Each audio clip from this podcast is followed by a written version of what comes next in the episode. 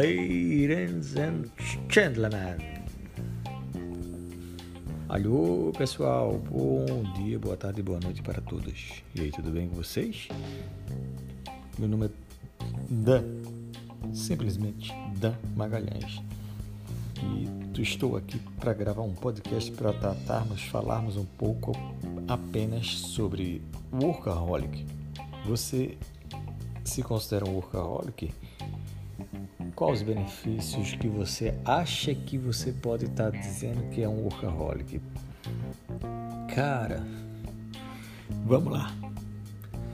Eu acho engraçado a turma hoje que vive dizendo, eu não sei sinceramente se fala porque eu acho bacana dizer uma entrevista de trabalho, dizer num ambiente corporativo que é um workaholic. É um cara extremamente voltado para o trabalho, que só pensa em trabalho, que a vida dele é um trabalho. É trabalhar, desculpa-me, é porque eu já estou aqui na minha sétima Heineken, às 3h59 da manhã da sexta-feira. E aí a gente terá um podcast voltado para o workaholic, mas regado de muita alegria e diversão retomando, retomando o nosso pensamento. Hum. Depois de mais um gole, lógico. E aí, eu acho interessante a galera que fala: Ah, velho, sou workaholic. Uma entrevista de emprego. Qual o seu maior defeito, Dan? O maior defeito, acho que eu sou workaholic, então só penso em trabalhar tudo, sempre volto para trabalhar. Eu acho que isso interfere um pouco na minha vida pessoal, mas eu gosto porque isso transcende os meus resultados e isso me traz satisfação pessoal. Cara, eu acho engraçado que você está cultivando a sua doença. Por quê? A gente vai falar um pouco disso. Eu acho interessante porque quando era um dos essa era um, uma do dessas, das suas características negativas que a gente falava numa entrevista profissional, a gente não sabia muito o que dizer, porque realmente isso é uma pergunta que o recursos humanos fazem nas entrevistas, que é uma pergunta fundamental, mas ao mesmo tempo filha da puta, porque ainda não tenho conhecimento de uma pessoa que chegou lá dizer qual o seu maior defeito. Ah, meu maior defeito é querer matar, é querer usar drogas durante o trabalho, é querer estuprar uma pessoa. Sinceramente, eu desconheço isso no mundo corporativo essa pessoa que teve esse esse comportamento durante a entrevista de emprego, né? Cerveja, ah, quase dizia a marca, super gelada. E sinceramente não sei, mas é, pensando hoje, isso aqui é um papo que vocês devem estar achando, esse cara tá bêbado, tá falando merda. Sim, eu de fato não estou falando merda. E mas eu quero o que eu quero compartilhar com vocês e aí depois eu vou deixar aqui todas as minhas informações para vocês me derem, darem um retorno se vocês compartilham a mesma coisa do que eu. É, essa evolução, né? Da gente tentar se reinventar, de tentar achar pontos negativos que soem bonito para o RH, faz com que a gente diga que ser workaholic é um ponto bacana, né? A gente também, porque a gente também tem a imagem de que aqueles grandes executivos, grandes empresários, as pessoas mais bem-sucedidas do mundo são caras que nunca pararam de trabalhar, que são workaholics. E de fato, alguns podem ser ou uma parte grande pode ser, Mas aí também cabe o questionamento de que se esse cara fosse mais planejado de fato que ele diz ser ou que ele não quis transparecer por uma estratégia, será que ele não atingiria o mesmo objetivo? Será que esse cara não seria tão rico ou tão sucedido se ele não fosse um workaholic? Eu acho de fato sim. A gente tem que trabalhar muito, a gente tem que se esforçar muito, mas não ao ponto de a gente ser escravo disso. Eu acho que a gente tudo na vida tem que ter um equilíbrio. Eu nunca vi nada que fosse em que os extremos dessem certo. Em que ou eu trabalho, ou eu morro, ou eu vou morrer porque eu não consigo trabalhar. Então, para mim, essa é uma equação do equilíbrio que é a que mais dá certo.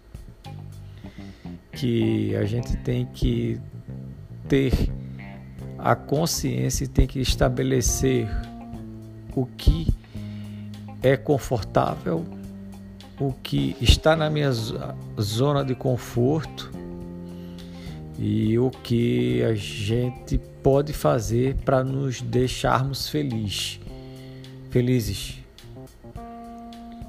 Cachaça é foda. Mas é de um papo descontraído aqui na varanda da minha casa que eu quero refletir com vocês um pouco. Não sei se isso vai ser escutado por uma pessoa, por duas. Foda-se, não quero nem saber. Porque se isso algum dia foi escutado por uma pessoa e que de alguma forma o faça refletir sobre isso, eu acho que já é válido. E eu me pegava muito nisso. Eu sou um exemplo disso, que eu achava que eu tinha que trabalhar pra caralho, que eu tinha que ser um workaholic, porque se eu não conseguisse, se eu não fosse um workaholic, eu não ia conseguir nada dos meus objetivos. Até que eu comecei a perceber que você trabalhar com os pés, que aí isso aí é uma coisa que está bem mais atual.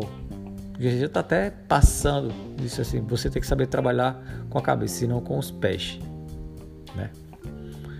E é isso que é você ter essa inteligência, porque não é saudável para você se você tem ou quer constituir uma família Imagine você hoje, aos seus 25 anos, trabalha 16 horas por dia, descansa 6 dormindo, nisso já foram 22 horas, e duas horas são para as suas funções fisiológicas, porque você não é uma máquina, você não um bicho que consiga fazer todas as suas funções em menos de duas horas. Aí, meu amigo, por favor, com toda sinceridade, me contacte. Mesmo que você seja só para me xingar, mas me contacte, porque você é o famoso bichão. Você é o bam bam bam. Eu não quero chamar mais palavrão. Então é isso. É, eu acho que a gente tem que estar no momento agora de que eu sou muito metódico, eu sou um workaholic, trabalho pra caralho. Até quando isso vai ser bacana? E ser até visto pelos recursos humanos das empresas? Não sei. Porque se você. Eu, sinceramente, se eu fosse um cara responsável pelo RH e eu tivesse um candidato que me soltasse essa, quer dizer, meu irmão, não podia dizer isso a ele para não constranger, já diz Ariano Suassuna, fale pelas costas, porque pela frente constrange. Mas eu pensaria comigo mesmo, você, na verdade, é um cara desorganizado. Porque você tem que saber planejar bem o seu dia, planejar bem a sua semana, planejar bem o seu mês, para você curtir, descansar, adquirir mais conhecimento, que isso é muito importante, porque você é um cara que apenas trabalha, trabalha, trabalha, trabalha, trabalha e não tem um tempo que eu chamo de ócio produtivo.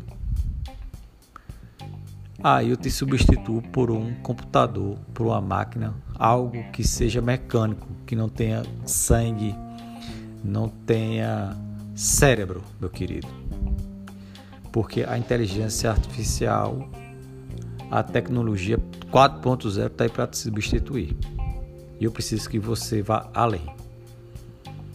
Então é isso.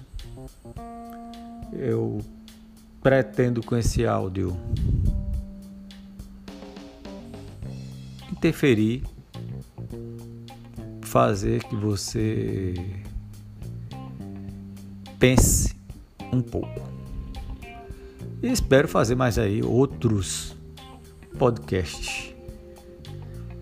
Aceito sugestões de temas. Se eu souber, abordaremos, se não, abordaremos do mesmo jeito pedindo soluções. Um beijo de luz, grato e vamos refletir.